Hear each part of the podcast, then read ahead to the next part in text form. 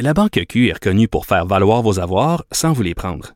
Mais quand vous pensez à votre premier compte bancaire, tu sais, dans le temps à l'école, vous faisiez vos dépôts avec vos scènes dans la petite enveloppe. Hmm, C'était bien beau. Mais avec le temps, à ce compte-là vous a coûté des milliers de dollars en frais, puis vous ne faites pas une scène d'intérêt. Avec la Banque Q, vous obtenez des intérêts élevés et aucun frais sur vos services bancaires courants. Autrement dit, ça fait pas mal plus de scènes dans votre enveloppe, ça. Banque Q. Faites valoir vos avoirs. Visitez banqueq.ca pour en savoir plus. On dit souvent que les murs ont des oreilles. Nous, on a deux vraies oreilles à l'intérieur des murs du Parlement. De 13 à 14. Là-haut sur la colline. Elle est avec nous, José Legault, politologue et chroniqueuse du Journal de Montréal, Journal de Québec. Bonjour. Bonjour Antoine. On s'ennuyait? Ça fait quelques semaines? Ben oui. Oui. Mais non, ça fait non, non, seulement la semaine dernière, j'étais pas là. Force Bon, majeure. ben, entre-temps, là, nous, on s'est doté d'un nouveau studio à Québec qui est fabuleux. Puis euh, là, j'ai toutes Wow. sortes de suggestions pour le renommer. J'aime beaucoup Cubicube. Et, Oui, il y a le oui, père de Jean-François Gibault, imagine-toi donc, qui, a- qui propose le grill. Comme on, Le on pourrait dire. Sur le grill aujourd'hui euh, de Cube à Québec, José Legault. C'est pas oui, pire. ben j'aime bien. Moi, j'aime bien Cubicube quand même. Oui, hein, t'aimes bien Cubicube. Bon, parfait. on le note. Oui, oui. Il y a le vote de José Legault, mais est-ce que José Legault, est-ce que le Parti québécois a le vote de José Legault? Vu que le Ben, PQ veut tout savoir de de- nous. Et, et- et justement, elle lance une consultation et tu veux nous parler de cette consultation-là? Moi, j'en ai parlé ce matin dans le journal. Qu'en penses-tu? Ben c'est ça. J'ai lu ta chronique ce matin, puis j'étais vraiment très fâchée parce que c'était. Je voulais que ce soit le sujet de ma chronique de demain. Oh, Alors, j'ai dû on se pique des sujets comme ça. Ben oui, ben oui, mais c'est parce que je suis assez d'accord avec euh, ce que tu avances.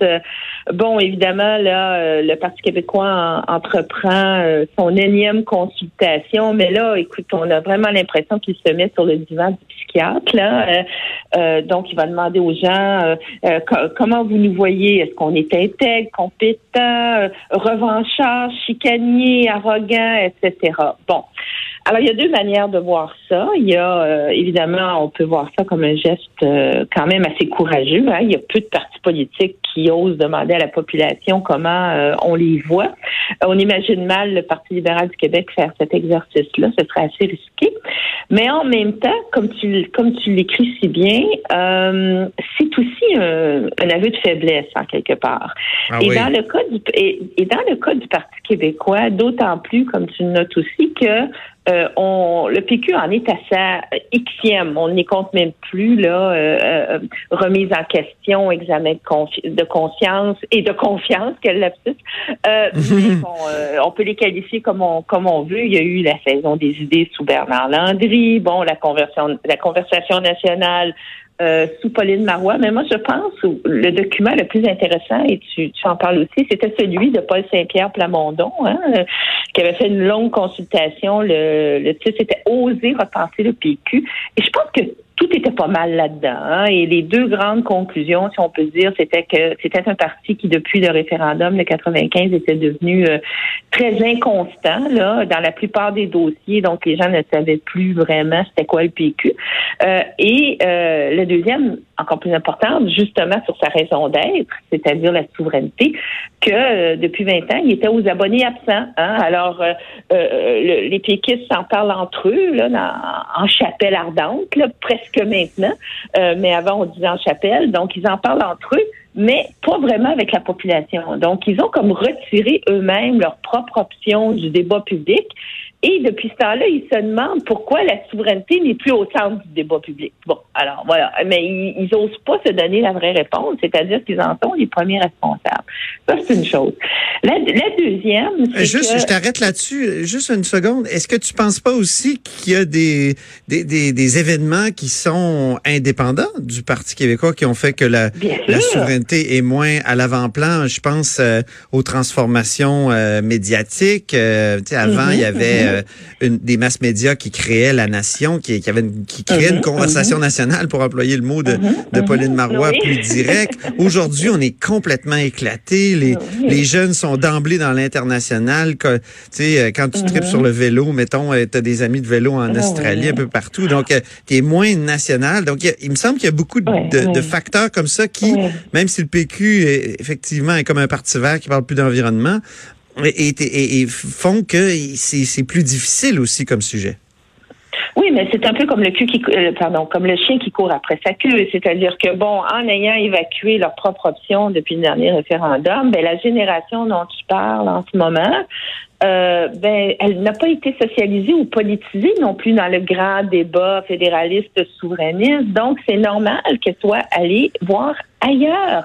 Et Ouais. puis, de toute façon, dans une société normale, euh, les gens devraient être capables de s'intéresser à plusieurs débats à la fois. Hein? Oui. Alors, c'est, c'est celui de la souveraineté que le PQ a évacué lui-même. Bon, ah, mais ça, c'est mon analyse. On n'est pas obligé d'être d'accord avec ça, mais moi, c'est la mienne depuis longtemps. Euh, mais en ce moment, la grande difficulté pour le Parti québécois, c'est que, bon, évidemment, il a mangé une raclée historique euh, à l'élection euh, du 1er octobre.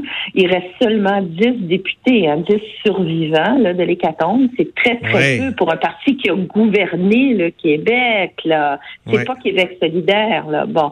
Alors, et, et on se bouscule pas au portillon non plus pour sa chefferie à venir. Hein. On sent pas là, de vastes mouvements euh, d'intérêt. Là. C'est toujours les mêmes noms qui circulent. euh, euh, mais sur le plan humain, je pense qu'il faut saluer leur courage parce que il y a bien des gens qui seraient allés faire autre chose hein, que de rester Oui. députés à la à la à la deuxième troisième opposition. Là, maintenant, ils sont au quatrième rang à l'Assemblée nationale. Euh, la plupart des, de, de ces dix députés-là pourraient très bien retourner dans la vie privée et euh, se trouver un excellent boulot. Euh, ils restent, ils tiennent le phare, mais je pense que le vrai test, ça va être évidemment l'élection de 2022. Euh, et il est beaucoup trop tôt pour prévoir ce qui va se passer. Mais s'il fallait qu'en 2022, le Parti québécois reste un peu comme ça à vivoter, eh bien, euh, il- Et à s'auto-flageller aussi sur la place publique constamment? Oui, ben oui, ben oui, mais c'est que en quelque part, un parti politique, ça doit être capable de se ramasser lui-même. Hein? Bon, euh, euh, on voit que le PLQ aussi a beaucoup de difficultés en ce moment à se ramasser, mais le PLQ n'est plus porteur depuis longtemps d'une grande idée. Hein? Bon, Ouais. tandis que le Parti québécois l'était, porteur d'une grande idée. Euh, et là, sans cette grande idée-là, il va où? Il va où? Est-ce qu'il devient euh, euh, un simili de la CAQ, un simili de Québec solidaire? Bon, euh, et c'est ça le piège dans lequel il s'est enfermé lui-même. Ça peut pas être la Euh, et- CAQ, par et là- par et là, ils ont dit que ouais, l'indépendance n'était pas euh, négociable.